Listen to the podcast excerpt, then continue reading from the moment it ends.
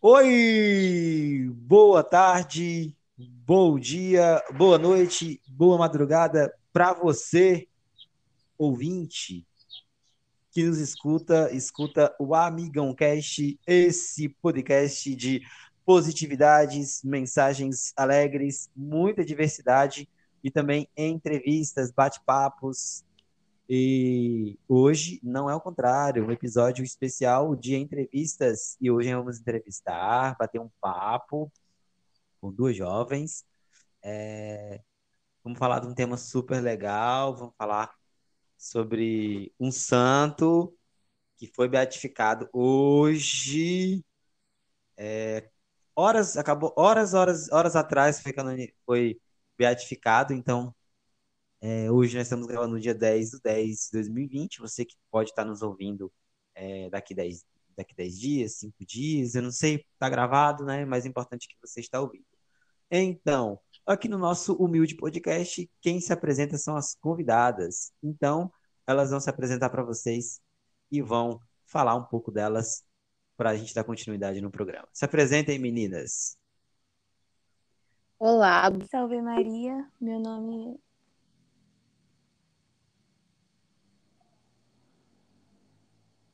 Me chamo Jennifer Barros, sou da paróquia Nossa Senhora das Graças e sirvo na pastoral da catequese. Eu sou Jennifer Soares, moro no interior de Alagoas, da paróquia Nossa Senhora da Conceição e sou Ancila, sirvo no altar. Você é o quê? Ancila. Ancila?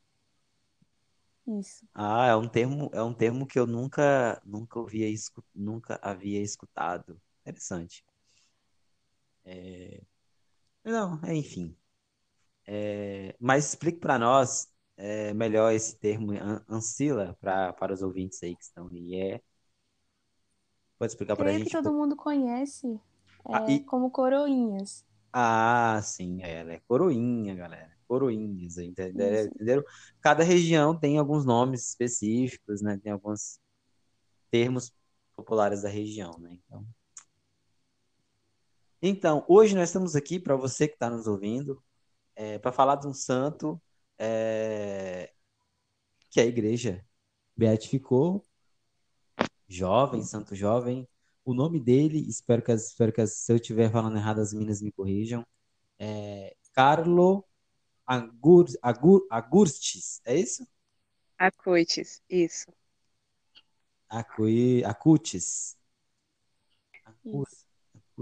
É, meu italiano é, às vezes dá uma falhadinha. Eu sei, eu sei um pouco italiano, mas sempre erro. Então hoje nós vamos falar de coisa boa, o podcast é sobre positividade e hoje essas meninas vão trazer uma mensagem legal de um santo que, que foi adolescente, viveu a vida dele, mas quem vai falar melhor é, sobre isso é elas. Elas que são as especialistas aqui. Eu sou apenas aquela o intermediário da, da, da parada aqui. Então, meninas, quem foi Carlos Angu, Angu... não tem que falar Acutis. Acutis, isso. Quem foi Carlos Acutis? Vai. Então, a gente vai começar contando a história dele para a gente conhecer melhor, sabe? Ele nasceu em 3 de maio de 1991, lá na porque seus pais estavam lá a trabalho e resolveram batizar ele lá. Após seu nascimento, seus pais mudaram-se para Milão, na Itália, e foi lá que Carlo viveu por toda a sua vida. É, a família de Carlo é uma família dotada, com boa, boa condição financeira e econômica, né? É, eles, antes do nascimento de Carlo, eram muito pobres espiritualmente, né? E aí é que entra a providência divina na vida de Carlo, que foi um babá, beata. E essa babá ensinou os princípios da fé cristã para Carlo. E aí ele foi cultivando desde sua infância, né, esse amor por Jesus. E e aí como seus pais não eram religiosos, não tinham uma vida de oração, né, é, não tinha como para Carlo algo a mais. E aí ele de tanto perguntar aos seus pais, né, de tanto questionarem ele quem era Jesus, é, o que era a igreja, os seus pais resolveram ir perguntar a um sacerdote, sua mãe, na verdade, para tirar as dúvidas de Carlo. Mas franco com ela, né? E falou que é, ela mesma deveria estudar para poder falar para Carla e tirar suas dúvidas. Estudar, e aí foi que voltou, né? A vida de oração dela, voltou o amor também à igreja e sua fé. Então, quando o Carlos faleceu, do seu falecimento, é, a mãe dele falou que, entre aspas, ele foi um meio de ação para a família, né? Ele trouxe de novo a de novo a vida de oração.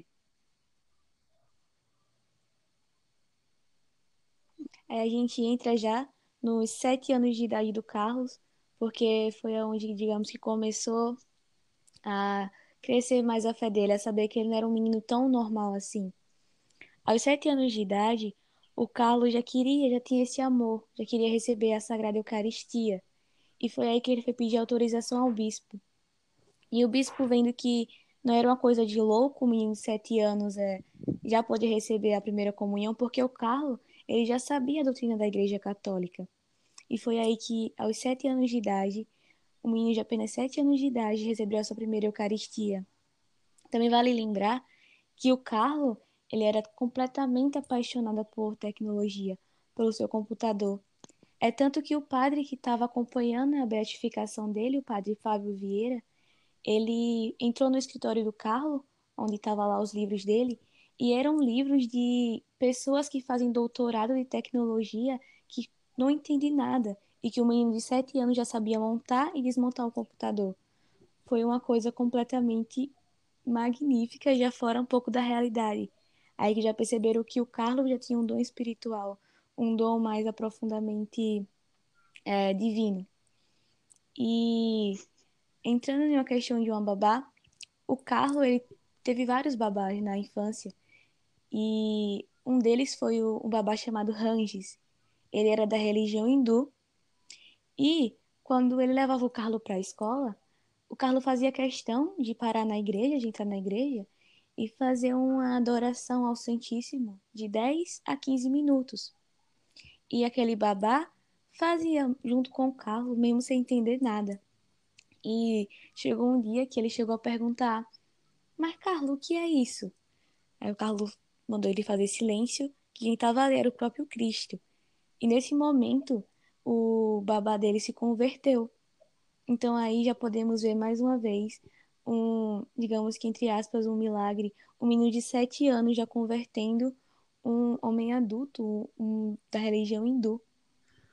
Hum, então, assim, é, a gente conheceu um pouco agora a vida dele, sim, um pouquinho do início da vida dele, quem foi ele, e agora eu quero perguntar para vocês duas, é, como, como esse santo entrou na vida de vocês? Como, como vocês conheceram? O que, que chamou mais, chama, chamou mais atenção em vocês? É, vamos lá. Começa a Lagoana, começa. Eu conheci o Carlos há uns, acho que uns três meses atrás, às vezes recente. É, conheci ele através de um amigo que ele é bem próximo, é de um que tem uma organização aqui no Brasil chamada Devotos de Carla Cult Brasil. E esse meu amigo, ele era muito, muito próximo do padre que estava organizando a beatificação dele. Esse amigo me apresentou Carla. E a princípio, não vou mentir, não vou negar, que eu não, assim, achei muita atenção, não me chamou muita atenção. Achei um, uma história interessante, mas depois, logo em seguida, deixei pra lá. Mas há um mês atrás, foi quando novamente eu vi de novo é, o Santo de Calça Jeans, que foi, acho que, um título mais percutido dele. E foi como eu me aprofundei mais no Carlos. E foi que eu fui me apaixonando pelo ser que ele era. Foi aí que eu fui vendo realmente que não precisa ser muito para ser santo, que pode ser santo com os pés no chão. E eu fui me apaixonando por esse garoto de uma forma inexplicável e que hoje é uma alegria imensa de saber que ele é beato e que, se Deus quiser, em nome da Virgem Maria, vamos poder chamar ele de Santo Carla Cutz. É, é, é isso é, isso é bem interessante, né? Como hoje é, as redes sociais, elas nos nos ligam, né? Uma ligação muito forte nas redes sociais, isso é importante. É... A, a, a, outra Jennifer volta agora, assim, acho que tem algum, problema na internet dela, agora ela volta. Mas isso é importante, né? Eu já tinha ouvido falar dele há muito tempo, mas eu nunca vi assim aquela coisa de pesquisar, porque uma coisa que nós temos muito ainda, nós devemos muito isso, né? De pesquisar aquilo que está mais próximo. Nós não pesquisamos, nós preferimos pesquisar aquilo que está longe, né? De, de por exemplo, há, du há 200 anos atrás, há não sei quantos anos atrás, né? O escrito de não sei quem lá no fundo e esquecemos, às vezes, não falando que isso é ruim, né? Mas às vezes é ruim porque a gente não, não percebe o quanto de santos que nós temos no século 19, 20, é, 21 agora, né? Que tem, tem um santo atual. Mas enfim, Isso. conte um pouco da adolescência dele. Você falou que sete anos ele converteu o seu, o seu babá, babá, né, o seu empregado que cuidava dele, é, que era hindu. E como é que foi depois a adolescência dele? Tipo, a entrada na adolescência dele, depois dos sete anos, oito anos, como é que foi? O Carlos, ele sempre foi um adolescente normal. É, um adolescente que gostava de jogar games, que passava a maioria do seu tempo no computador, gostava de jogar videogame, ia para a escola. Inclusive, ele era um dos mais brincalhões da escola dele. Mas tinha algo especial no Carlo, porque ele, de certa forma, um, a mãe dele falou que nunca, nunca ela acordou e não viu um sorriso no rosto do Carlo. Ele sempre, ele era aquele aluno brincalhão, mas que sempre tentava levar Jesus Cristo para o, o meio de amiguinho dele. É tanto que quando os amigos tiravam brincadeira com ele, ele ficava calado. E os que eram mais próximos dele, os amigos perguntavam a Carla, mas você é o mais extrovertido, o que sempre brinca com todo mundo, que você fica calado? Aí o Carlos respondeu para ele, porque eu sei que o meu Jesus não se agradaria se eu fizesse com eles o que eles fazem comigo a mãe dele conta que quando ele chamava os amiguinhos para jogar videogame na casa dele, quando parava um tempinho, ele sempre tirava um meio de falar de Nossa Senhora. Porque, como assim as pessoas que conhecem ele sabem, que ele tinha um amor profundo, imenso por Nossa Senhora. É tanto que quando ele faleceu, antes de ele falecer, ele falou: Mamãe e papai, Nossa Senhora foi a única mulher da minha vida.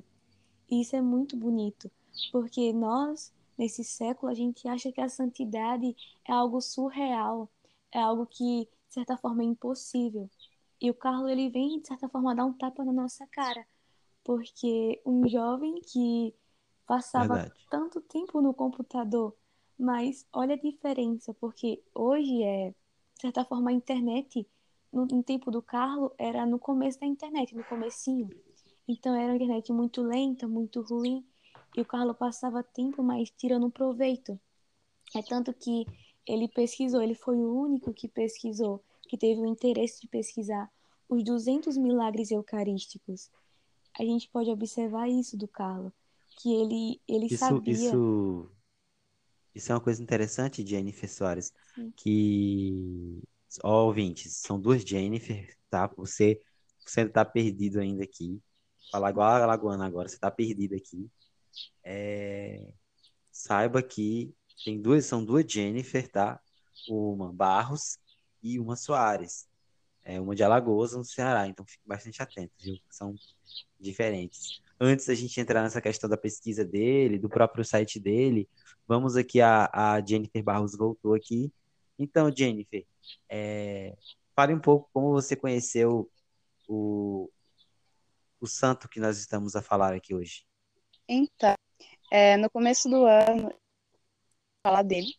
Só que eu não tinha me interessado muito na história, porque eu só tinha visto assim a superfície, sabe? Aí eu fui convidada há atrás a fazer uma live sobre ele. E aí foi onde conhecendo a história dele, sabe? Eu fui me aprofundando mais, e isso me inspirou muito. E uma coisa que me chama muita atenção é a forma que ele evangelizava, sabe? é, pelas redes sociais. E isso é muito bonito, porque o evangelho a toda criatura, né? E Carlo, ele usava os meios de comunicação. Ele fazia isso nas pequenas coisas, e isso me entusiasma muito, sabe? A fazer a mesma é, a buscar essa entidade, assim como o Carlos buscou. E ele vem nos mostrar que a santidade é sim possível, e sim nesses tempos, né, que estamos precisando de santos. E é isso. Então você, então é, já pegando um gancho, é, vocês duas podem falar um pouco dessa. Ele é chamado, né, de apóstolo, apóstolo na internet. Então isso é bastante interessante. Como a gente vai entrar nesse tema, é, vamos falar um pouco de como foi essa evangelização dele nos meios da, no, no meio da internet, nessa questão do mundo globalizado, né, todo, é, a globalização, é, como ele virou esse apóstolo na internet. Então, vocês podem falar um pouco disso, né? É, o site que ele criou, e etc. Tá, vamos falar um pouco disso. Pode continuar, Barros. Então, é, eu acho que foi lá em 2005, por aí, é, e aí ele resolveu fazer um site sobre milagres eucarísticos, e até hoje ainda existe esse site, né? É, e fala lá sobre muitos milagres eucarísticos. E, inclusive, ele fazia questão de ir em algum desses lugares para poder registrar, né? É, ele dizia que se tem milagres eucarísticos é porque eles devem ser reconhecidos, né? É porque as pessoas devem conhecê-los. E aí ele queria levar essa mensagem para as pessoas e também conhecer. E aí, sempre que ele ia nas viagens para registrar, né, o lugar onde é, aconteceram os milagres eucarísticos, ele procurava levar seus pais também, para sentir Jesus que esteve ali, né, Jesus que estava ali. Isso é muito belo. Jenny? É, vale muito lembrar que nesse site eu também estava muito curiosa em saber se tinha sido o Real Carlo que tinha disponibilizado o site ou se tinha sido algum, algum amigo, algo do tipo. Só que em uma live com o padre que estava responsável pela beatificação dele, o padre, inclusive, ele é daqui do Brasil, ele relata que a mãe dele falou que o Carlo, ele sim foi responsável por. Ele produziu as fotos, ele produziu vários vídeos belíssimos, que, como a Jenny falou, o site ainda hoje está disponível, mas o site em si, quem disponibilizou para a internet com fotos, vídeos do Carlos foi a família dele após a morte, que eu estava também muito curiosa, porque a gente fica meio que dividido se foi o próprio Carlos que disponibilizou para que nós podemos ver ou se foi outra pessoa. E, mas é muito bom que a gente pense nisso, porque foi a família dele que disponibilizou após a sua morte, mas que sim, o próprio Carlo que produziu aquelas fotos, aqueles vídeos belíssimos, que quem quiser dar uma olhadinha lá, é Milagres Eucarísticos. Pois é, galera, é um site, é um site que é, que, que nos evangeliza, né? A gente reclama tanto, tem tanto site cheio de fala de tanta coisa, elogia tantos sites aí de notícias e não sei o quê, mas nós temos tantos sites bons que nos informam, que nos levam conhecimento, como esse, né, que o que o Carlos que o, que o Santo Beato Carlos que Carlos criou, é, e, isso é importante, essa evangelização hoje real, atualizada, pé no chão, como como as meninas já falaram. Isso é muito, muito, muito, muito importante é, a gente vai falar um pouco da, da questão da, do final da vida dele, É, como é que foi o final da vida dele? É, ele, por, que, por que ele morreu tão jovem? O que aconteceu? Porque é, é, vocês podem falar qual foi a idade que ele faleceu, por que ele faleceu. É, a Soares continua. É, o Carlos faleceu com apenas 15 anos de idade. Foi em 12 de outubro de 2006, quando ele foi diagnosticado com leucemia fulminante, fulminante que a princípio começou bem, bem pouquinho mesmo. Inclusive a família dele pensava que era uma gripinha que ia passar. Aí foi um piorando um pouco e novamente pensando que era uma gripinha. E quando foi ver, já estava muito avançada, se eu não me engano, mas acho que é, foi, eu estava na do tipo M3, que é bem percorrida. E foi aí que começou, digamos assim, entre aspas, um desespero para a família. Foi aí que o Carlos começou realmente a piorar na sua questão de saúde, que teve que ficar internado em leito. E pode continuar, Jenny. Então, é, dias antes né, de sua morte, é, ele tinha gravado um vídeo falando que estava destinado a morrer. E aí é que, como a Jenny falou, né? Ele começou a ficar doente, aparecer sinais né, da doença, e ele teve que se internar. Antes de entrar no hospital, ele falou para sua mãe que todas as sentir a partir daquele momento, ele iria oferecer ao Santo Padre, que na época era Bento XVI, né? E para que ele não fosse para o purgatório, mas fosse direto para o céu. E, e aí ele foi diagnosticado, ficou lá internado e, e já estava muito, né? A situação dele estava muito agravada. E, e mesmo assim ele continuava sorrindo, continuava sereno, era um menino muito alegre e aonde ele estava, ele passava, né, transmitia essa alegria e sempre muito calmo. Inclusive os enfermeiros, médicos, quando ia é, dar remédio para ele, né, sempre perguntavam porque ele estava sempre sorrindo, porque ele estava sempre bem, se a situação dele estava tão péssima. Ele falava que estava assim porque tinha gente pior do que ele, né? E ele sempre se preocupava com a mãe dele que estava ali com ele, cuidando dele, e quando os enfermeiros vinham para passar medicamento para ele, ele pedia para fazer silêncio, porque a sua mãe estava cansada, né? Então a gente pode ver é, que Carlo é um menino que transmite a santidade, né? Que a santidade transborda, porque ele nos passa essa traz essa paz, ele nos transmite essa sensação boa, que devemos também buscar a santidade. E aí depois, né, os de, de, de diagnosticarem ele com leucemia, falaram que ele tinha pouco tempo de vida e ele olhou para o médico e falou que a partir daquele momento o relógio dele aqui neste mundo estava prestes a acabar. E aí ele morreu. É, e uma última palavra que ele falou foi: Mamãe, papai, Maria foi a única mulher de minha vida. E aí Carlos foi para o céu. É, né, com, o falecimento dele, é, vocês poderiam falar melhor é, como é que foi, começou esse processo, né? Porque, para quem é ouvinte, é, a igreja, nossa igreja católica, tem um processo, e esse processo não é assim simplesinho, não, é um processo que tem investigação, tem é contratado pessoas para ir nos lugares, para conversar com testemunhas, ler documentos, ler, ter, é todo um trabalho minucioso realmente para fazer tudo certinho para não ter nenhum erro. Então, eu queria que vocês falassem um pouco desse processo até chegar hoje, né? Hoje ele foi beatificado, então é, falar um pouco dele desse processo todo até a beatificação dele, né?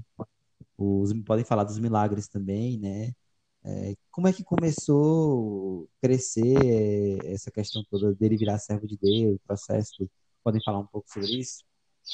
Bom, é, a Jennifer Barros, ela retratou sobre o vídeo dele, que fala ser destinado a morrer, mas esse vídeo ele gravou sozinho no quarto dele, e não sei o motivo, mas cortaram esse vídeo no meio, e antes desse vídeo tinha falar, ele falava que quando ele chegasse aos 70 quilos, ele estava destinado a morrer.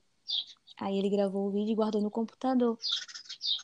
Após a realmente, quando ele chegou a 70 quilos, ele morreu, que quando ele estava na doença. E após a morte dele, a mãe dele sonhou com, ele. E ele falou: Mamãe, eu tenho um testamento, procure. E a mãe dele acordou desesperada falou com o senhor André, que é o pai dele, o senhor André Acutis, e falou: Eu sonhei com o Carlos dizendo que tinha um testamento. E foi o maior vexame procurando sem saber onde estava. E a mãe dele lembrou que era o Carlos, onde era o lugar que o Carlos passava mais, o computador. O computador dele era de certa forma o seu diário e estava lá o vídeo. E foi aí que foi um impacto assim mais para frente, porque Lá no começo, quando a gente falou que a família Kutz era uma família boa de dinheiro, uma família rica, mas ela era uma família bem reservada. Ou seja, a maioria da população da, da, da Itália, de Milão, não conhecia muito a família. Mas é, as pessoas conheciam Carlo porque Carlo, como a Jenny falou, era um menino que transmitia santidade. O Carlo deixava de comer para dar um pobre, o Carlo pegava seu dinheiro para distribuir cobertores.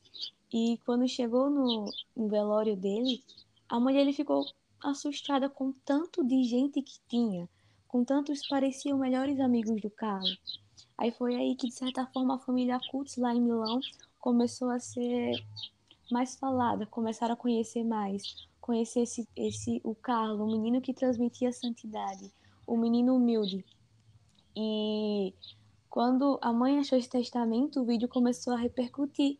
Aí foi ela que lançou aí no, no site dele e começou aí, começou a falar com o padre, o bispo dele e tá, começou um, digamos que um pouco do processo, mas de certa forma não era o suficiente ainda para realmente começar o processo da beatificação do Carlos. Aí aconteceu que aqui no Brasil, um menininho, o primeiro milagre do Carlos foi aqui no Brasil. O menino ele tava, é, foi diagnosticado com, acho que eram as pancas incuráveis, e o avô desse menininho levou ele para uma missa, que nessa missa tinha a relíquia do Carlos. E foi um, uma bênção. O padre fez uma missa com a relíquia e o menino, logo após, quando ele foi para o médico, essa doença que ele tinha diagnosticado sumiu. E o menininho gravou um vídeo falando que foi graças ao jovem Carlo Acutis que ele foi curado. E foi aí que realmente começou o, o processo. Mas como a gente sabe, não é um processo rápido, demorou bastante. E quem deu esse, esse empurrão mais no processo foi o padre Fábio Vieira. Ele foi lá para Milão fazer um, digamos que tirar uma férias entre aspas, mas olha a providência de Deus. Aí surgiu essa pandemia e ele teve que ficar lá na família, na casa da família do Carlos. E ele ainda relata porque como surgiu essa pandemia, muitas pessoas ficaram sem a Sagrada Eucaristia, sem Jesus, entre aspas, eucarísticos. E a família do Carlos estava um pouco ainda chocada com tudo que estava acontecendo, digamos, com a morte do Carlos ainda e com essa fama que ele estava percorrendo no mundo. E o padre ele fala para a família que o Carlos é uma bênção na família, porque graças ao Carlos eles não vão ficar sem Eucaristia. Todo dia tinha missa na casa do Carlos. E foi aí quando o padre foi para lá que o padre conheceu mais a família do Carlos, começou mais a ver, começou a falar com os amigos que eram mais próximos do Carlos, que aí foi comunicando com os bispos com os superiores da Igreja Católica, que foi começando esse processo de beatificação do Carlos. É, exatamente, é, é ouvintes.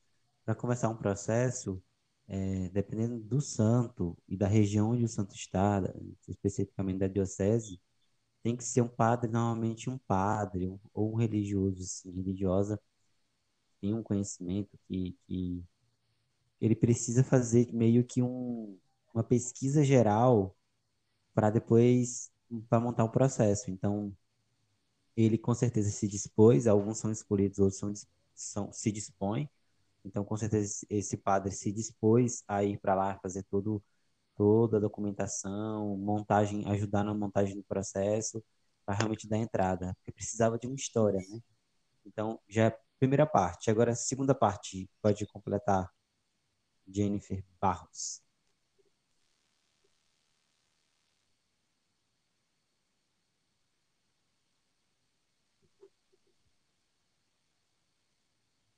Bem, a internet da Jennifer caiu de novo, mas tem problema não, vamos dar continuidade.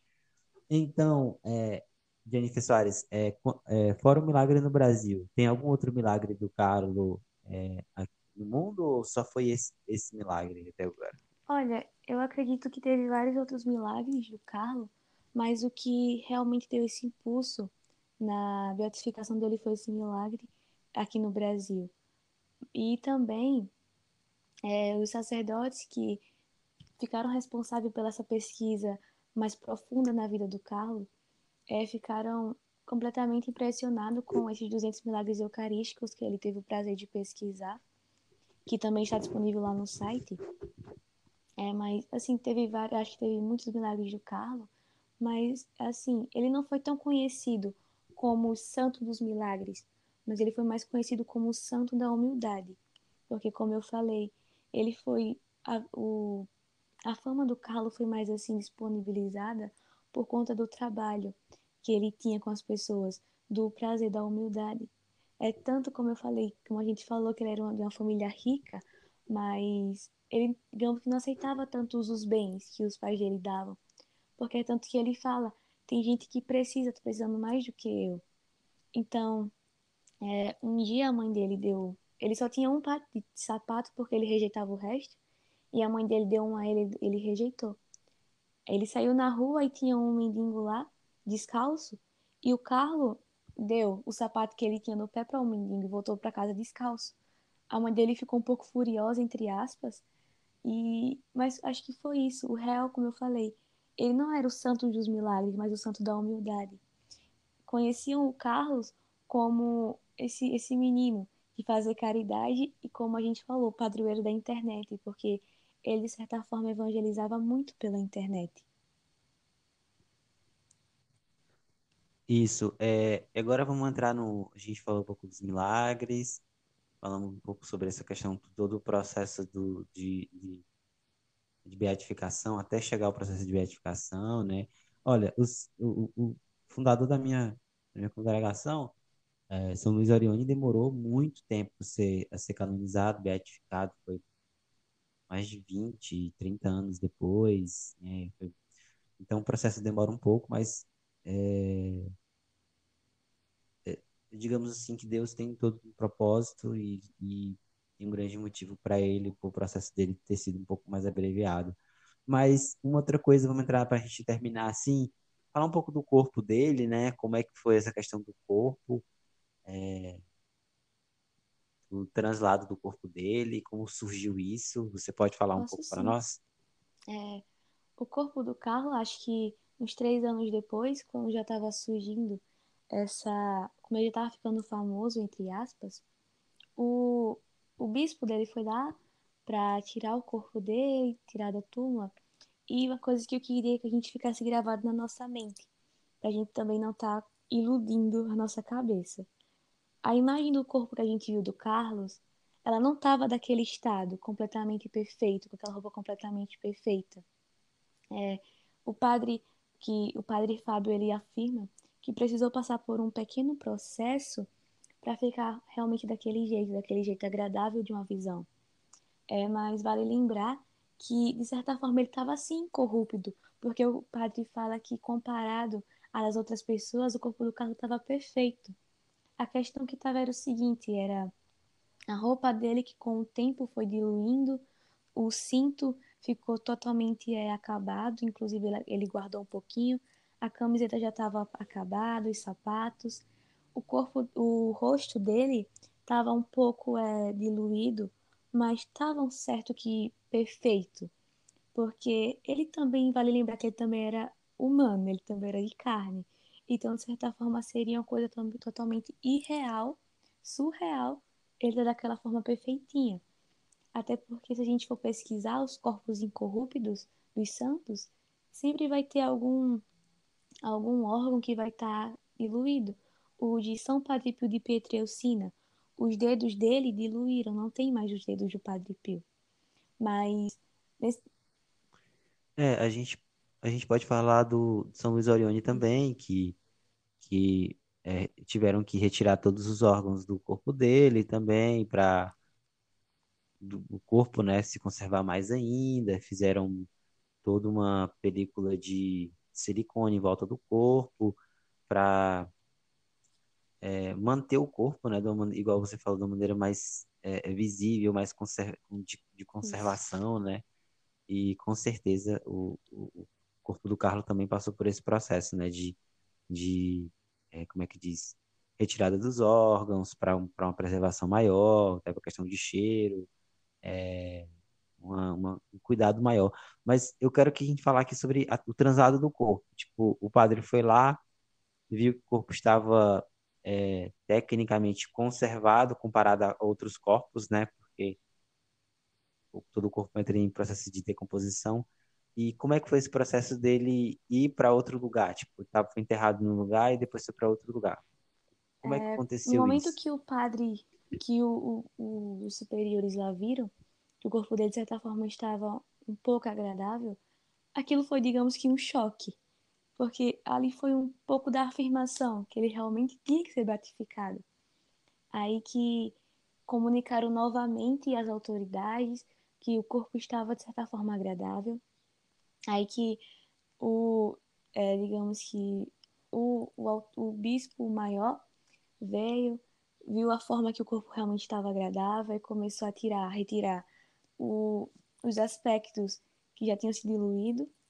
E foi como teve a, é, retirar o caixão, colocar o corpo em um, digamos uma superfície de caixa, e uma caixa maior, e enviaram ele para passar por esse processo, que foi recolocar né, os locais que tinham se diluído, dar uma mais de coloração. E isso acho que durou um ano, se eu não me engano. Foi, foi um ano, foi seis meses, foi por aí. Porque realmente também foi um processo um pouco longo, porque tem que ter muita delicadeza, tem que ter muito cuidado em fazer isso. Mas pronto, aí colocaram ele em um túmulo, que é o túmulo que agora ele tá, mas o túmulo fechado também ninguém não tinha visto, digamos assim, que o, o bispo que abriu, aquele bispo Cadel que abriu, não tinha visto ele daquele jeito e fecharam. E ele ficou ali por acho que foi uns nove, sete meses. E depois só, só vieram abrir, que acho que, assim, se alguém tiver acompanhado a abertura, a exposição do corpo do Carlo, quando viram, aquilo também foi um, uma coisa espantosa, porque foi realmente magnífico.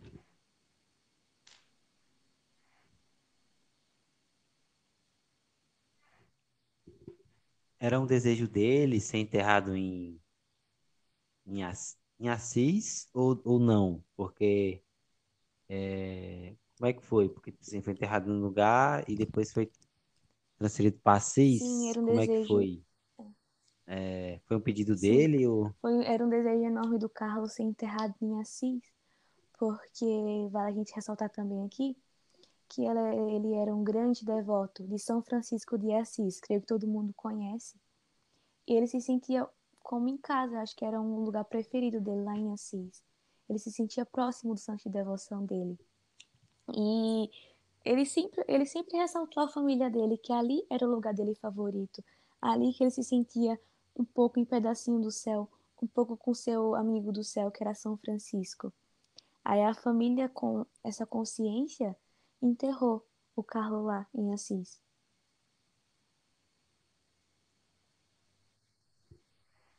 Então, galera, quem quiser entrar na internet, colocar é, Carlos Acutis, é, você vai encontrar, tá? Tá em todos os sites, G1, UOL, é, tudo que vocês quiserem procurar tá lá, mas o site que eu indico vocês entrar é o Vaticano News, é o mais seguro de todos é o que não erra, né? Porque é o site da nossa própria igreja, um site próprio nosso, Vaticano. Então você pode ir lá, Vaticano News, e vai encontrar tudo. E eu quero te agradecer, é, Jennifer, pela disponibilidade, viu?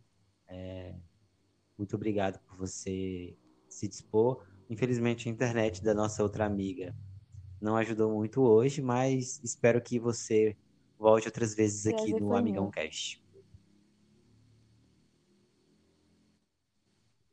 Então é isso, galera. Esse foi mais um Amigão Cast, é, trazendo uma mensagem positiva, positiva de que você pode sim ser santo, você pode sim procurar a perfeição, que não é algo irreal, não é uma utopia, é algo verdadeiro.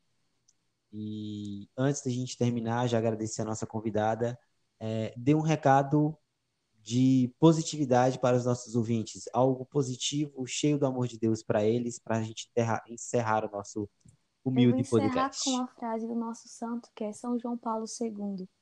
Jovens, não tenhais medo de ser santo. O Carlo, ele é o mais exemplo de santidade nosso, um santo de calça jeans. A gente poder ver que a santidade não, não é preciso tirar os pés do chão. Nós podemos ser santos sim, principalmente nesse tempo de hoje. A santidade consiste exatamente em colocar os pés no chão. Então sejamos santos com a graça e o amor de Deus. Só basta amar.